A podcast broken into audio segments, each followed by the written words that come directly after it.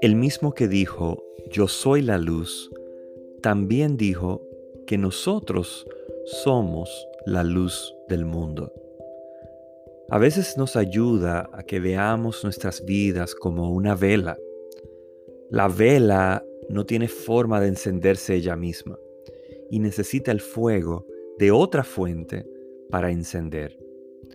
Asimismo, nosotros no tenemos luz propia y necesitamos que Dios nos ilumine.